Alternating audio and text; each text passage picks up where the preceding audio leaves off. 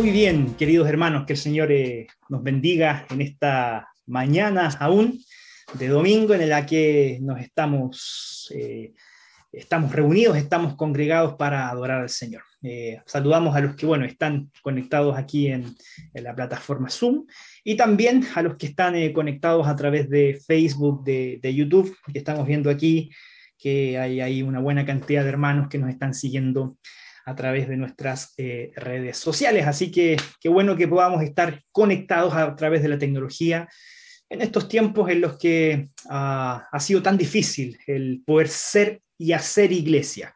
Pero no obstante, así hemos intentado avanzar y seguir eh, siendo un pueblo que adora al Señor y que predica el Evangelio.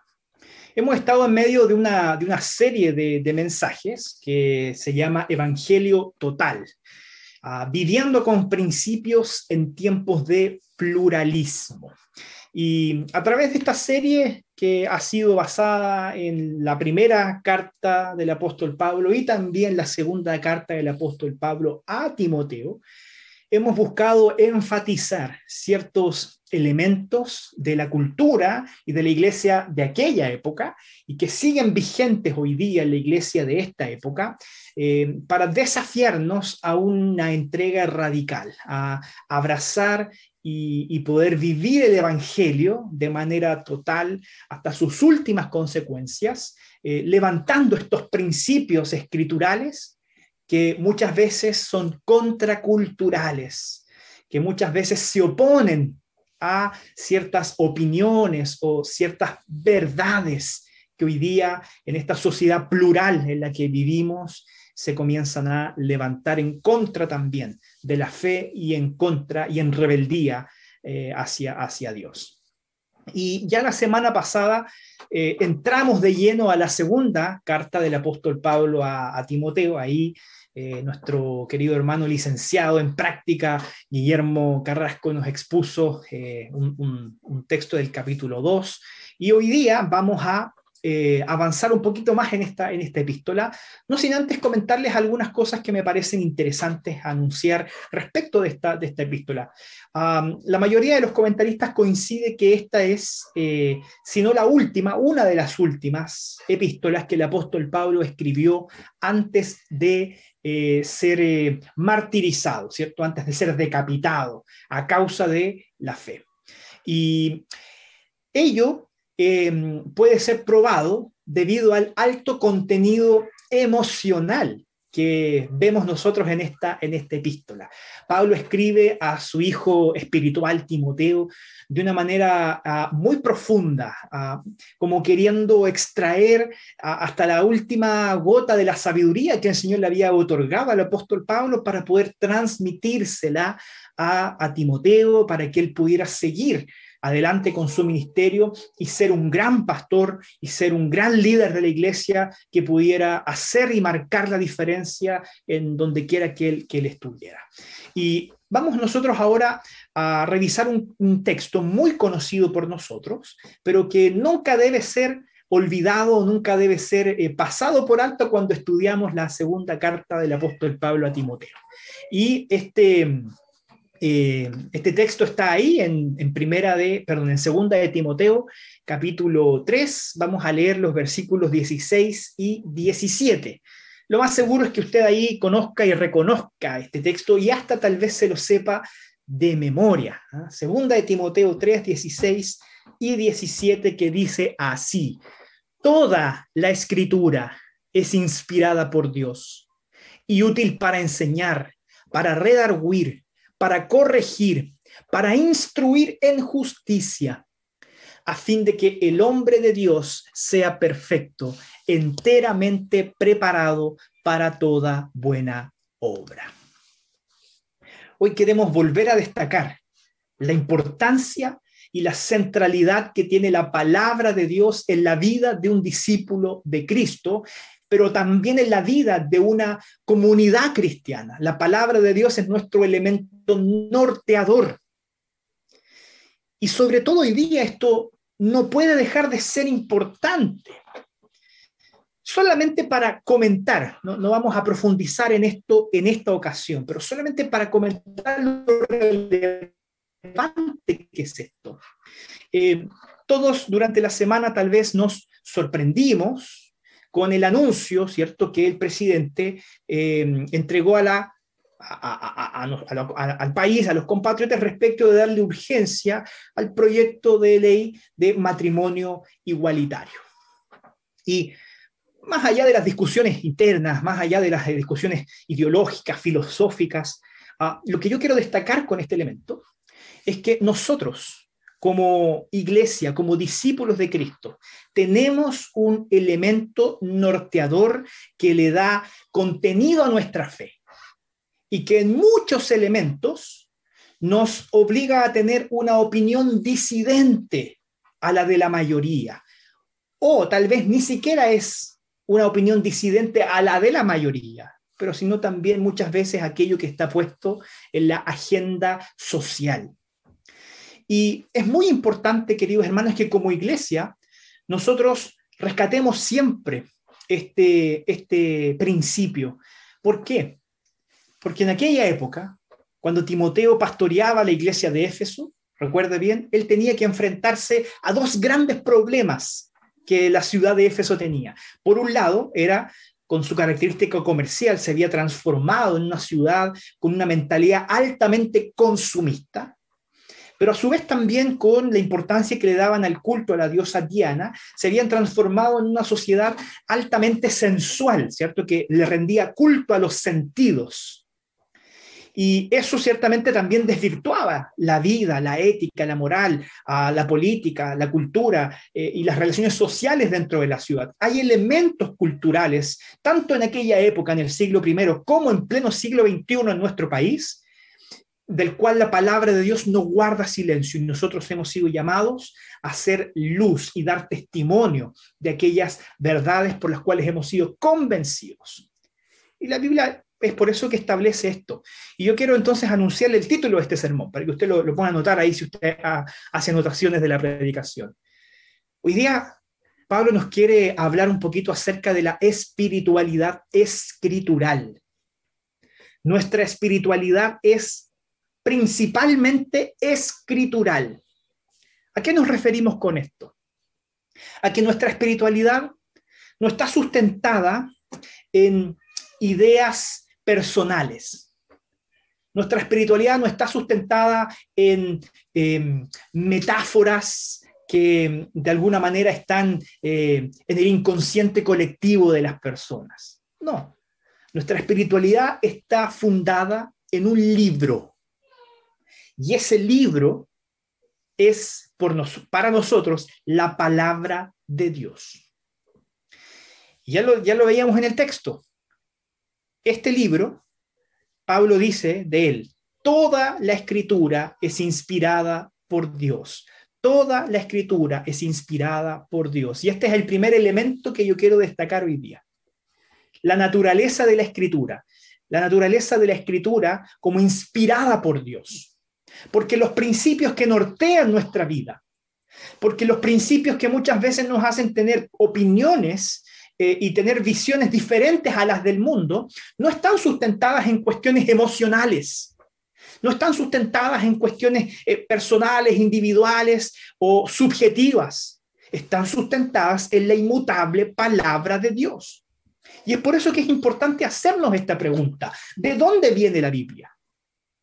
¿De dónde viene la palabra de Dios? ¿Cuál es la naturaleza de ella? Porque no le quepa duda alguna que hoy día, tanto como también sucedía en aquella época y Timoteo tuvo que enfrentarse a eso, habían ciertos maestros, ciertos hombres que decían ser cristianos, que tergiversaban la verdad, que enseñaban falsas doctrinas y llevaban cautivo a las personas hacia, hacia esas doctrinas falsas que destruían la espiritualidad verdadera tanto como sucedía en aquella época, hoy sigue siendo un peligro. Hoy día muchas personas en nombre de Dios o en nombre de la iglesia siguen enseñando cosas contrarias a la espiritualidad escritural, aquello que está enseñado objetivamente en la palabra de Dios. Y nuestro deber como comunidad cristiana, como iglesia del Señor, es denunciar y hacer callar a esas personas para que la verdad prevalezca, para que la verdad sea anunciada. La Biblia, el texto da testimonio de sí mismo diciendo que ella es inspirada por Dios. Probablemente eh, en más de alguna ocasión usted ha oído a personas que desconfían de la Biblia, desconfían de la fe porque desconfían de la Biblia. ¿Mm? Y de hecho esa es una de las mayores y más frecuentes críticas que nosotros recibimos respecto de nuestra fe, ¿cierto? Que dice eh, relación con la confiabilidad que tiene la palabra de Dios. Y esta cuestión no es una cuestión menor, porque quien no confía en la palabra de Dios, entonces viene a perder su tiempo aquí. Si usted no confía en la palabra de Dios o si usted no cree que la Biblia sea palabra de Dios, usted está perdiendo su tiempo conectado a este culto. Porque este culto se centra en la verdad de que la Biblia tiene algo importante que decirnos, que la Biblia tiene una verdad que enseñarnos. Y si yo no confío en ella, ah, usted acá no se va a encontrar con un mensaje de autoayuda, ni mucho menos. Aquí usted se va a encontrar con la verdad enseñada en las Sagradas Escrituras. Y de hecho nuestro culto está centrado en la exposición de este libro. Es por eso que de principio a fin nosotros leemos la Biblia cada sección de nuestra liturgia está respaldada por un principio enseñado en las Sagradas Escrituras. ¿Y sabe por qué nosotros creemos que la Biblia es inspirada por Dios? Yo quiero compartir con usted cuatro razones que le dan sustancia a nuestra fe respecto de la confiabilidad de la palabra de Dios. Y la primera de ellas, usted la puede ver aquí en su pantalla, tiene que ver con la reproducción de los manuscritos la reproducción de los manuscritos.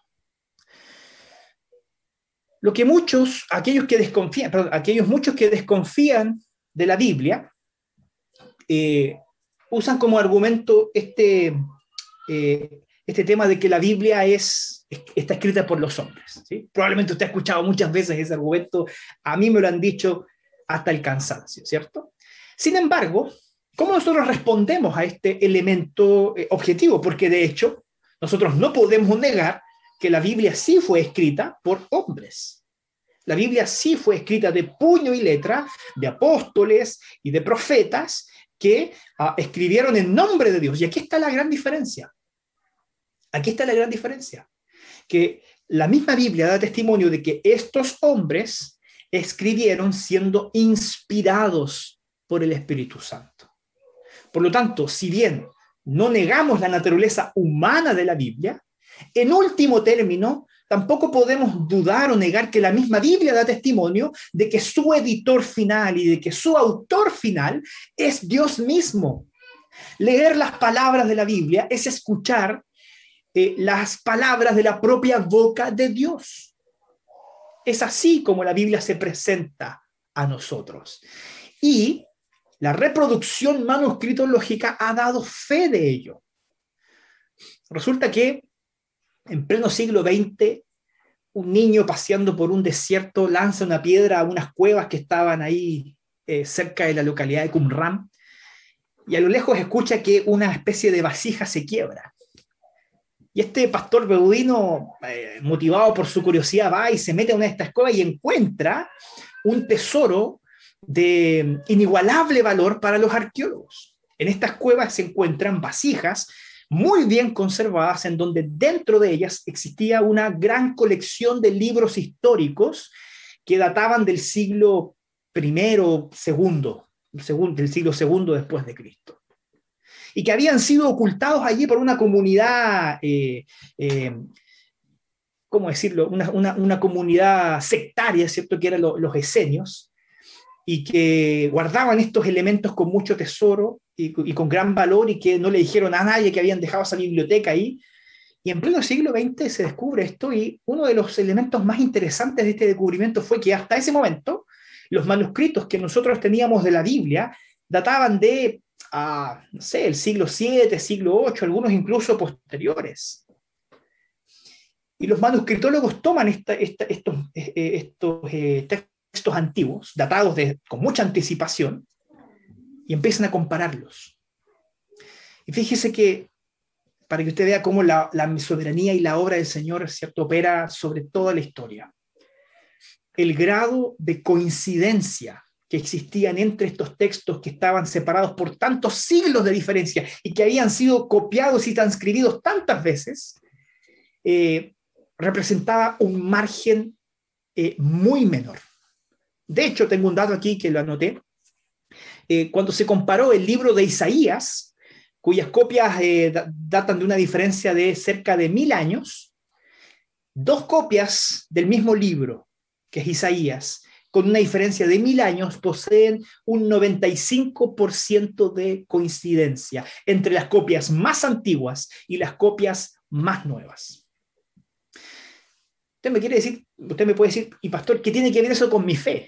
¿Qué tiene que ver eso con, lo que yo hago y leo? si yo creo que la Biblia es la palabra del Señor, está bien, yo sé que usted cree, pero es importante que sepamos defendernos también de aquellos que cuestionan nuestra fe escritural y nuestra espiritualidad escritural.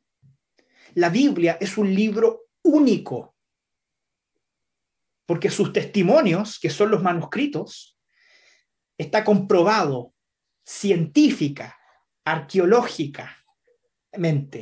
que han padecido muy poca manipulación. Por lo tanto, aquellos que dicen, no, si los hombres fueron los que escribieron esas cosas, están profundamente desinformados y profundamente equivocados. Y usted puede confiar en que esa Biblia que usted lee hoy día en español es muy cercana a lo que originalmente Dios le reveló a los profetas y a los apóstoles.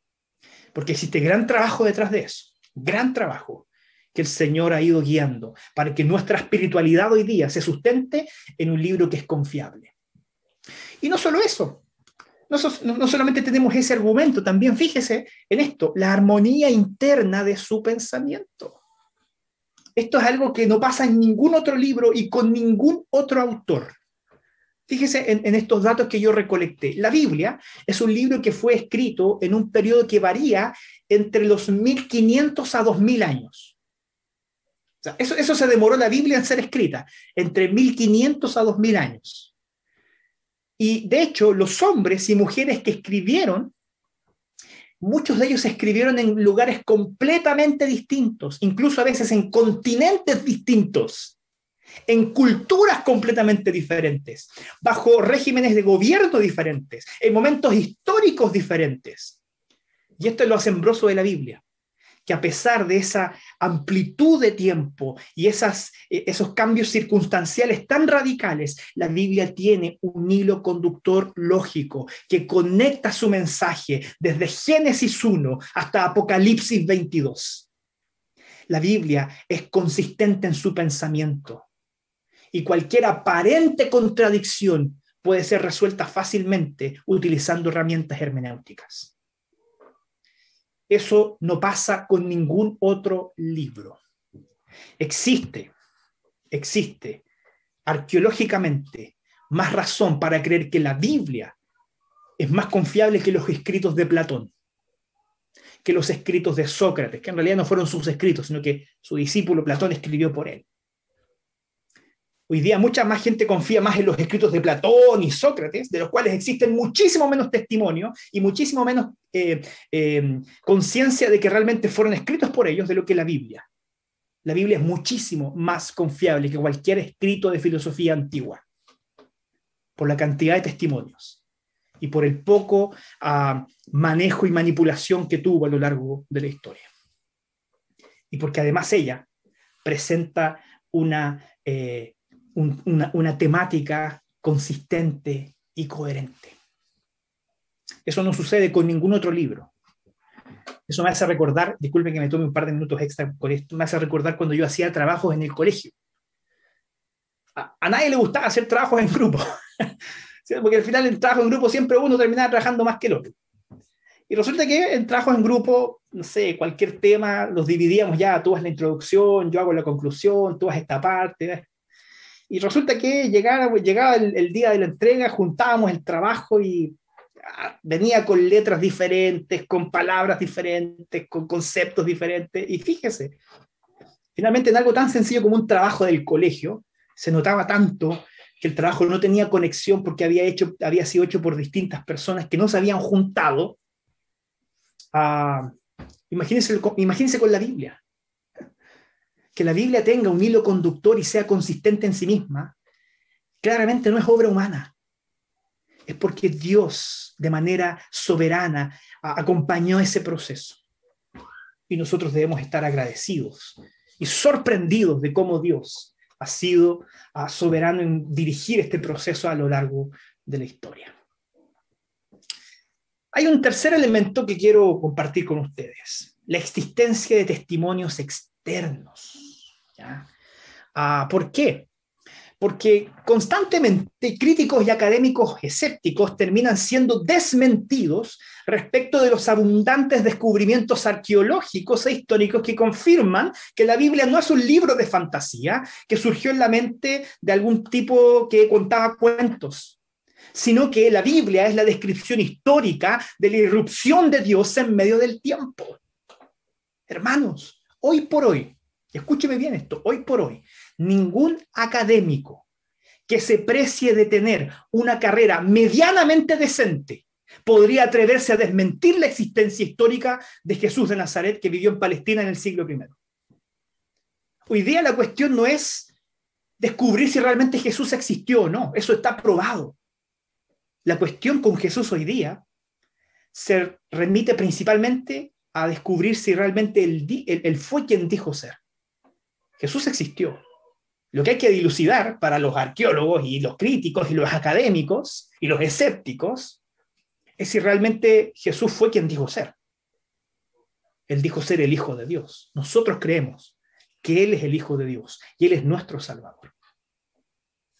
Hay un último elemento que me parece no menos importante, que tiene que ver con los efectos que tiene la Biblia en la vida de quienes la leen los efectos que tiene la Biblia en la vida de quienes la leen.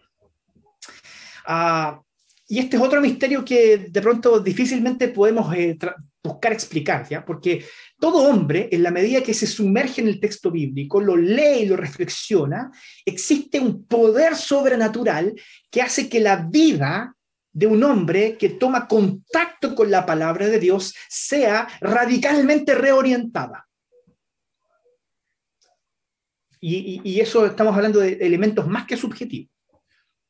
Esto me hace recordar la historia de un hombre ah, en la Biblia que era ciego de nacimiento y, que fue curado por Jesús de una manera bien, singular. Y, al ver esto, las personas, ¿cierto?, se alborotaron. Y, los fariseos, cuando se enteraron de esto, van donde el ciego para interrogarlo le hacen una serie de preguntas, ¿cierto? Incluso hasta van, van hasta, hasta su propia madre para saber si este hombre realmente había eh, nacido así. Una cuestión así, de, una investigación profunda. Y llega un punto en que este hombre, eh, tan atorado por las preguntas y las presiones de los fariseos, él, los detiene y dice, a ver, paremos aquí la cosa. Mire, yo no sé cómo se llama quien me sanó. Yo no sé cómo me sanó.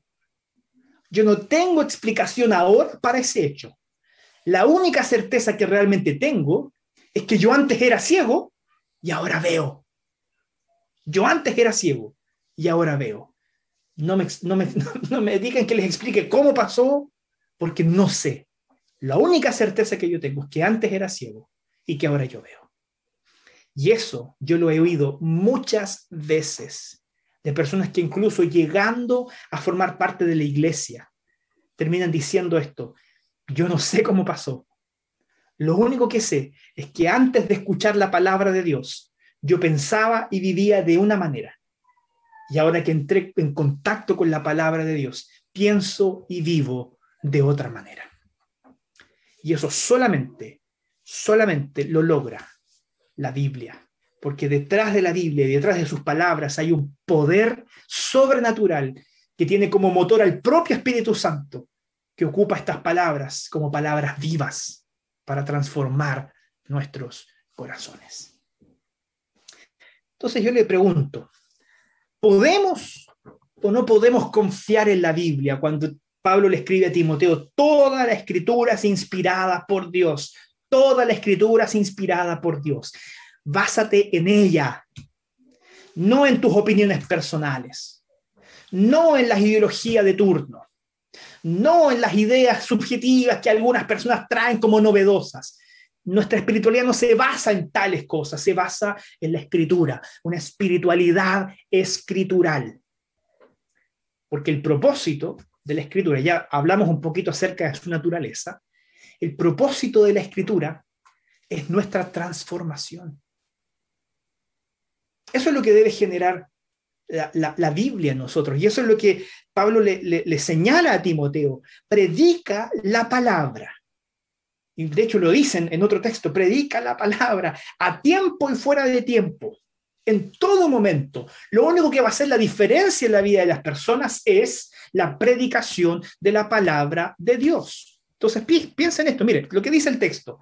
Ya hablamos sobre la primera frase que dice que toda la escritura es inspirada por Dios. Yo quiero llevarle ahora al fin, al último elemento de este texto, que dice, a fin de que el hombre de Dios, y cuando habla de hombre también habla de las mujeres, sea perfecto, enteramente preparado para toda buena obra. El propósito de la palabra de Dios no es solamente llenar tu mente de información, no solamente que tú creas lo que es correcto, sino que también tu vida sea transformada y que también vivas lo que es correcto. No solamente creas en lo correcto, sino que vivas de la manera correcta. Bueno, te sabe que Dios no nos otorgó la salvación como el resultado de nuestras obras o como un premio ¿cierto? a nuestro desempeño moral porque éramos buenos y mejores que los demás. El Señor y la Biblia da testimonio abundantemente de esto, nos otorgó la salvación por gracia, no por obras. Pero, y también hemos dicho esto hasta el cansancio, porque los que nos acusan de calvinistas dicen, ah, ustedes son puros cristianos eh, carnales, porque como ustedes creen que la gracia les perdona todo, no le importa andar pecando. Y a quien así piensa no es calvinista, partamos por ahí, porque ni siquiera es cristiano. ¿Ya? Eso, está eso está desmentido. Ni siquiera voy a gastar tiempo en ese argumento que me parece ridículo. Lo que nosotros creemos es que la salvación es por gracia y que cubre multitud de pecados, pero todos aquellos que han sido alcanzados por la gracia de Dios también han sido llamados a ser transformados en un proceso de santificación que nos permite ir siendo perfeccionados, y ir pareciéndonos cada día más, un poquito más a Cristo Jesús. Y para eso, para que podamos llevar adelante ese proceso, tenemos la ayuda de la Escritura. Para que nosotros avancemos en nuestro proceso de santificación y nos perfeccionemos para ser más parecidos a Jesús y vivamos vidas que glorifiquen a Dios en gratitud por la salvación que gratuitamente Él nos ha entregado, yo tengo que poner en práctica la Biblia, la palabra de Dios, así de simple. Por eso la Biblia es el, el principal medio de gracia, el principal medio a través del cual comunica su gracia a nosotros para transformarnos. Es el principal medio de gracia, junto con los sacramentos, junto con la oración. Ah, la Biblia es el principal medio de gracia. ¿Por qué? Porque el texto comienza diciendo que el propósito de la palabra de Dios es enseñar, porque la Biblia es útil para enseñar. Ahora acompáñame en este argumento. Esta palabra enseña, que es didascalía, de donde viene la palabra didas, eh, didáctico, eh, etcétera, Ah, esta palabra aparece constantemente en el Nuevo Testamento. Y su significado es instrucción didáctica preventiva. La Biblia nos enseña, es decir, ella nos instruye didácticamente de manera preventiva. Entonces, debemos aprender que la Biblia no debe ser leída como una especie de analgésico para el dolor de cabeza que estoy sintiendo hoy día. Ah, no tengo nada en contra de los, de los pancitos de vida que mucha gente tiene en su casa. Eh, yo incluso alguna vez los tuve. Pero el problema con los pancitos de vida es que pareciera ser que ellos eh, pueden ser utilizados como una especie de horóscopo cristiano. ¿sí? O, estoy pasando por algún momento, voy a buscar una pastillita, ¿sí? A ver si algún texto bíblico me trae alivio. Yo, querido hermano, yo no estoy en contra de que usted tenga los pancitos de vida y que de hecho los pueda regalar, qué sé yo, no hay ningún problema con eso. El tema es el uso que le damos a veces. Muchas veces el uso que le damos tiene más de superstición que de búsqueda sincera. Entonces, ¿A, qué, a, qué, me refiero? ¿Cuál es mi argumento? Muchas veces al leer la palabra de Dios, nos encontramos con cosas que no necesariamente se relacionan con lo que estoy viviendo hoy día. Pero la importancia de leer la Biblia y de reflexionar en ella es que hoy día puedo aprender o escuchar algo que me va a ser útil para ponerlo en práctica mañana. Por eso es enseñanza didáctica preventiva. Hoy puedo aprender, hoy puedo escuchar aquello que voy a practicar mañana o la próxima semana o en un par de años más adelante. La palabra de Dios, cuando es leída, hermanos, cuando es reflexionada, ella tiene la capacidad no de, eh, de quitarnos el dolor de cabeza, sino de prevenir que estos dolores de cabeza nos den espiritualmente hablando. Nos da la sabiduría hoy para tomar buenas decisiones que traerán bendición el día de mañana. Eso es instrucción preventiva. La palabra es la que enseña y es por ello que cuando nos reunimos aquí, aunque sea virtualmente, el centro no es la música. Y, y eso que a mí me gusta la música. El centro no son el sentirme agradado, que también tampoco es malo, ¿cierto? El, disfrutar, ¿cierto? Eh, emocionalmente del culto. Pero eso no es el centro.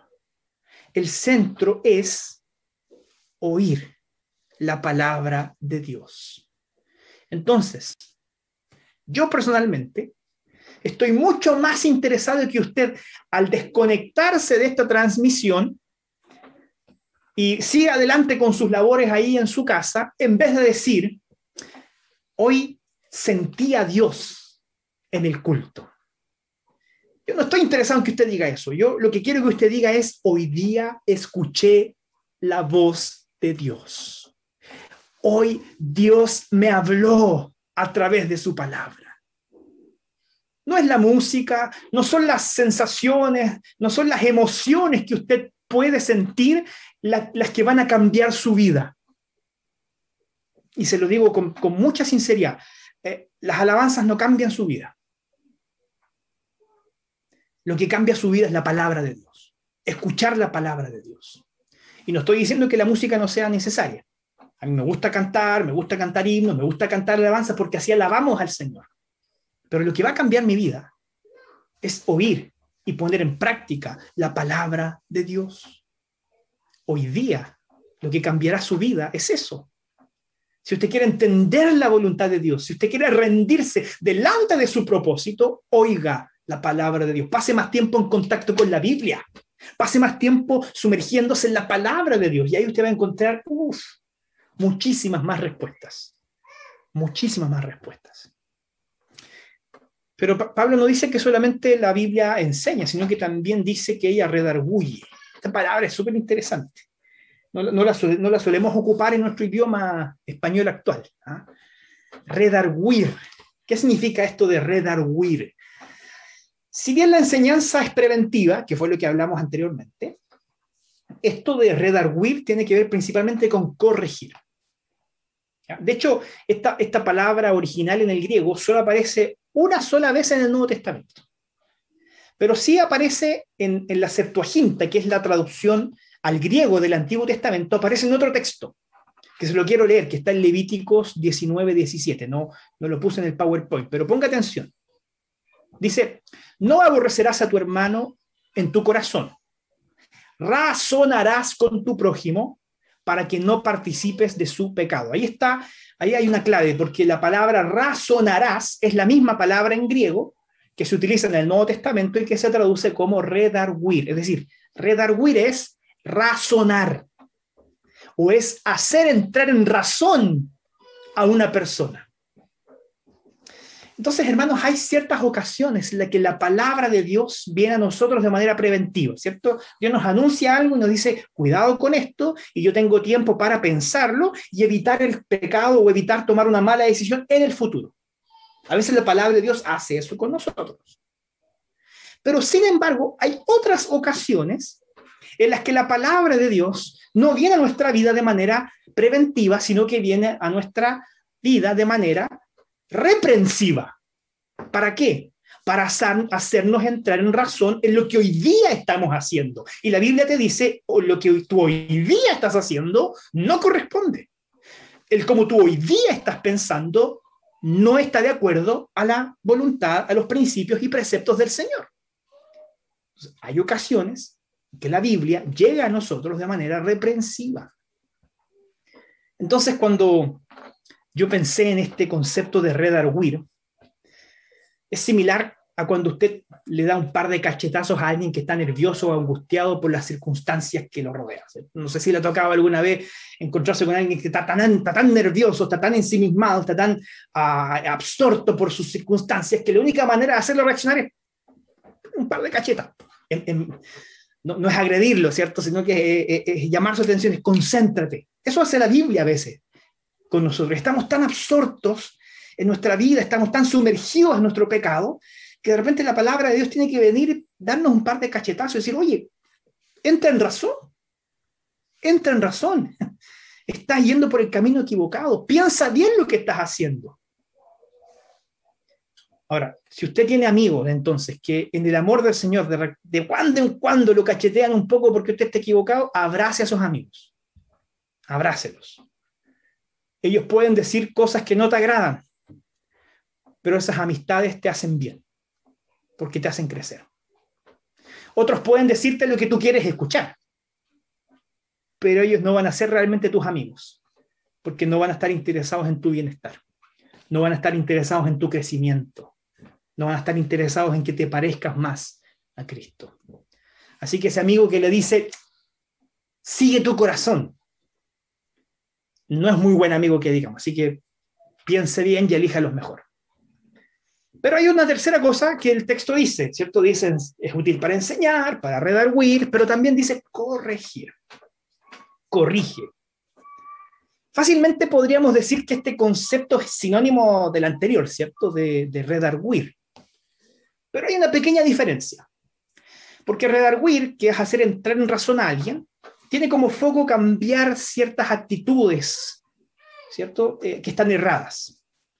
La corrección en este texto tiene como foco cambiar nuestro pensamiento, cambiar la mente.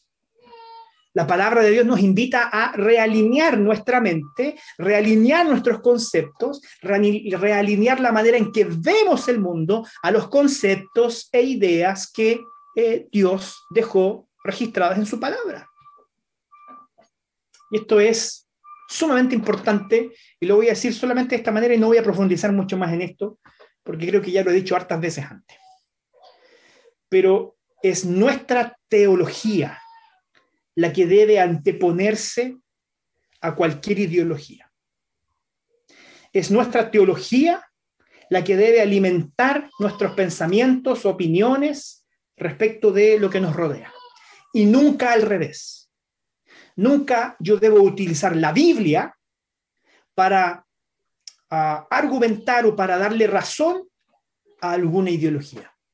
Ese es el camino equivocado. Y eso es ser ah, ingrato con Dios. Y no solamente ingrato, sino que también es un, un camino muy peligroso, porque es el camino que transitaron los falsos maestros que enseñaban en Éfeso y a los cuales Pablo le dijo a Timoteo que debía hacer callar.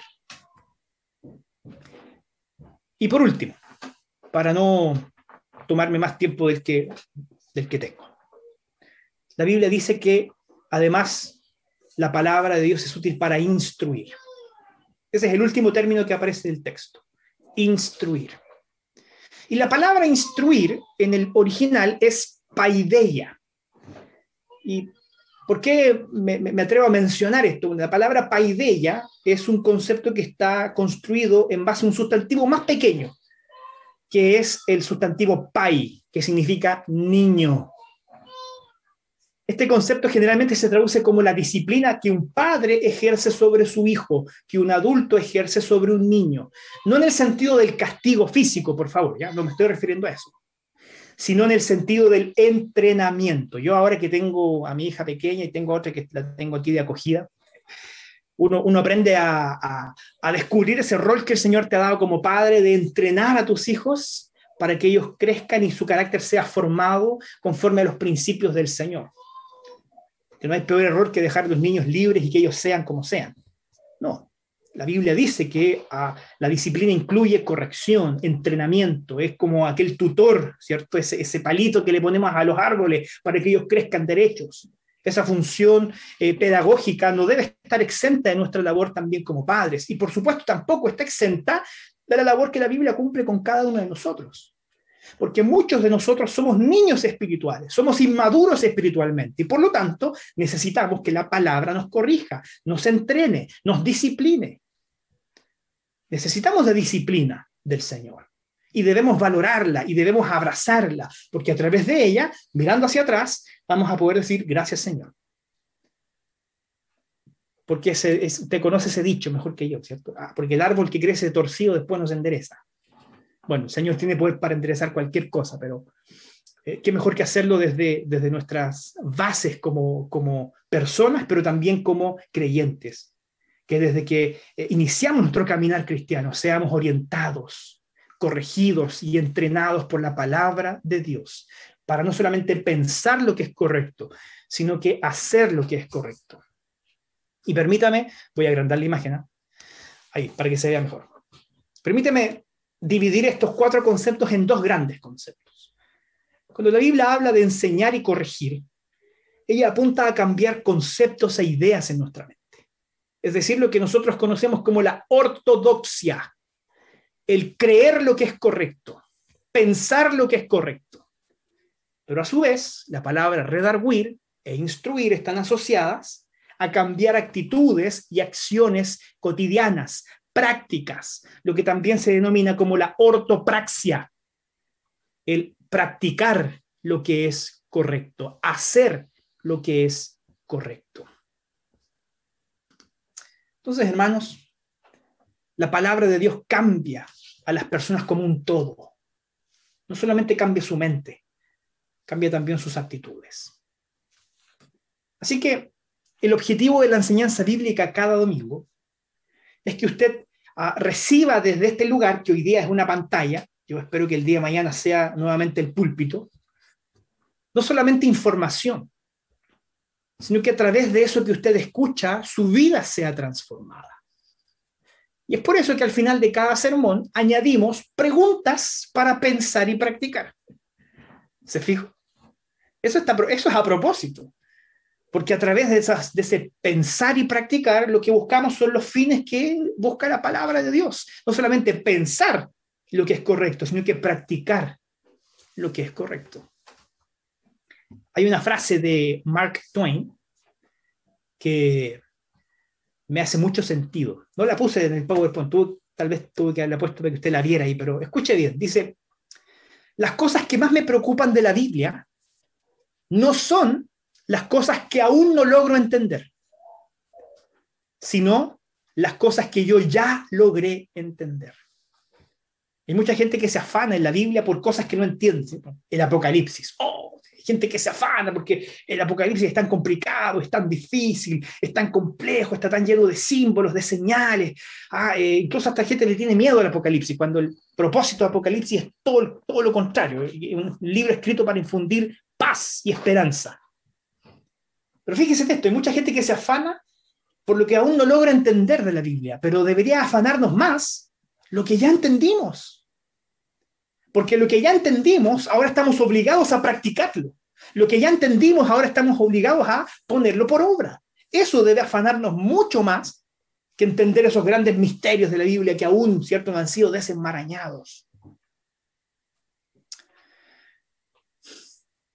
El propósito entonces de la palabra de Dios es hacer a nosotros personas plenamente preparadas para obrar bien. Por lo tanto, hoy día hay 28 personas conectadas en Facebook. Hay 23 personas conectadas en YouTube. Y acá en eh, Zoom tengo a 12 personas conectadas. No sé cuánto suma eso, si alguien me ayuda sería fantástico. Las matemáticas nunca fueron lo mío. Ahora, si toda esa gente, que yo creo que es más gente porque son conexiones, detrás de conexiones a veces hay más de una persona. Si todas esas personas se, conectan domingo tras domingo a escucharme durante ¿cuánto llevo? 45 minutos a exponer la palabra de Dios. Usted tiene que hacerse una pregunta. Y quiero que sea sincero con ella.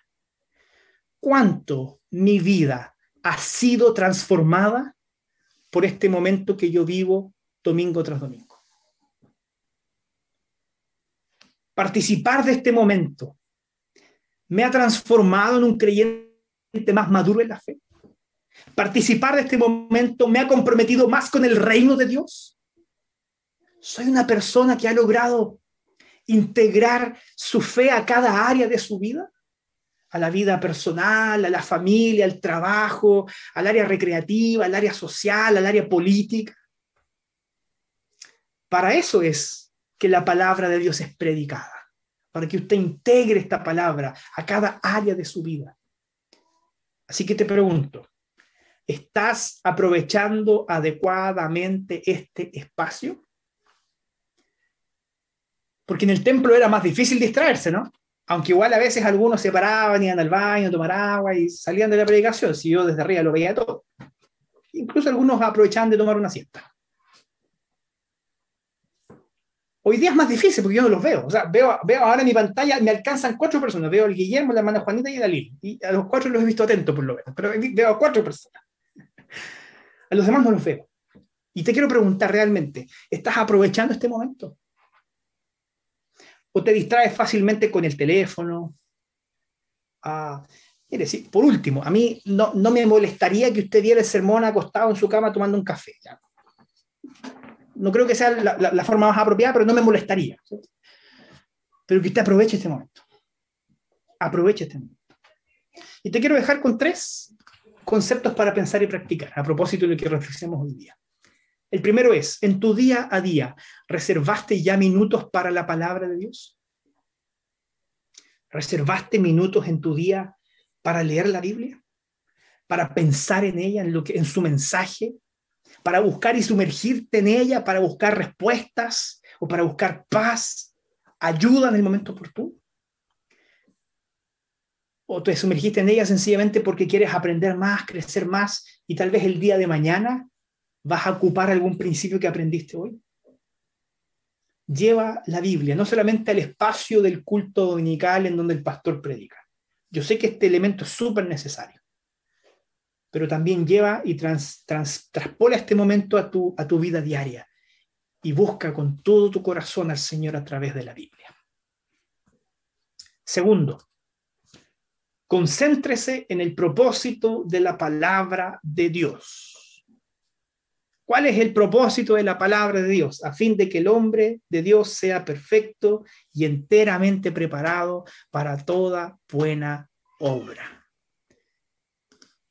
Mucha gente se conecta porque tiene el hábito de hacerlo, para escuchar la palabra de Dios, pero se concentra en cualquier otra cosa. En la corbata del pastor, en, los libros que tiene ahí atrás, que en realidad eh, son casi puras Biblias, más que en el oír lo que el Señor está diciendo. Y por último, durante el sermón dominical, yo le quiero desafiar a que usted practique estos cuatro verbos. Escuche, anote, reflexione y ríndase. Escuche, anote, reflexione y ríndase. Primero escuche. Eso implica decidir qué vas a hacer con tu celular durante este rato. Y si puedes aguantar esas ganas, ¿cierto? De, no sé, levantarte de tu sillón o de tu cama, donde quiera que estés, para ir a tomar un vaso de agua o ir al baño. A veces no hay de otra, pero, pero ocupar bien este momento, escuchar, tales decisiones estarán determinadas también por el valor que para ti tiene este momento de escuchar la palabra de Dios. Primero entonces escuche. Segundo, anote. Y hoy veo que algunas personas igual lo hacen, ¿cierto? Toman nota, apuntan algunos conceptos, algunos lo hacen en un cuaderno, otros lo hacen en la Biblia, ¿cierto? Ah, incluso algunos tal vez eh, toman una foto con su celular a la pantalla porque hay algún concepto que les llamó la atención, alguna frase que les llamó la atención. Anotar, hermanos, sirve para recordar. Y esas notas que usted está escribiendo hoy tal vez no pueden ser tan significativas como lo serán el día de mañana cuando te enfrentes a alguna situación en que ellas van a ser útiles. El día de mañana ellas pueden ser fundamentales. Yo no le pido que usted anote mis palabras, mis opiniones o mis reflexiones. Todo lo que tiene que ver con lo que yo pienso que a usted no le importe mucho. Quédese con lo que la Biblia le dijo, con lo que el Señor le dijo a través de la palabra. Anote eso, esos principios que emanan de la palabra y que a usted le hacen sentido. Tercero, reflexione. Si usted concluye que lo que yo hablé es la palabra de Dios, ¿cierto? Si usted pasa por su mente ese concepto de que lo que el pastor está enseñando en realidad sí me hace sentido, sí yo creo que viene del Señor, entonces pase el cuarto verbo, ríndase. Ríndase. Practíquelo, deje de luchar contra el Señor, deje de luchar en contra de la palabra de Dios. Ríndase, porque no es mi voz la que está escuchando, es la voz de Dios la que hoy día está hablando a través de su palabra. Ríndase a eso. No se rinda al pastor, a la iglesia, a la teología reformada, ríndase a la Biblia, ríndase a la voz de Dios. Y la Biblia te va a orientar hacia lo, hacia lo que es pensar correcto, creer correctamente y practicar lo que es correcto. Anita o, Pato me dijeron 63 personas sumaban el total. 63 conexiones hoy día nos siguen. Ojalá que en cada una de esas 73 conexiones, lo que hoy día hemos reflexionado, les pueda hacer sentido. Y que aprovechemos de buena manera este espacio que el Señor nos regala semanalmente para oír durante no más de una hora la palabra de Dios. Quiero orar por ti, para que el Señor te bendiga, te anime y nos encamine siempre en su verdad. Inclina tu rostro. Querido Señor, gracias te doy por tu infinito amor, porque tu misericordia permanece para siempre y porque a través de tu palabra tú no nos dejas, Señor, a la deriva. Tú no, Señor, nos dejas a ser llevados por opiniones subjetivas, por ideologías opuestas a tu palabra. Tú, Señor, nos diste la Biblia para que ella fuera nuestra guía y nuestro norte. Ayúdanos, Señor, a apreciar tu palabra, a buscarte a través de ella, Señor, para adorarte de mejor manera, para creer lo que es correcto, para practicar lo que es correcto. Señor, limpia nuestras motivaciones, depúralas, Señor, con tu Santo Espíritu. Ayúdanos, Señor, a estar más en sintonía contigo diariamente, a encontrar valor en el tiempo devocional, en la lectura y en la búsqueda de a tu presencia a través de la palabra de Dios. Cuida de nuestras familias y anímanos para que a pesar de esta pandemia no decaiga en nosotros el ánimo de estar juntos, de congregarnos y escuchar tu voz. Te lo pido todo, Padre, en el nombre de Jesús, que es nuestro Señor y Salvador. Amén.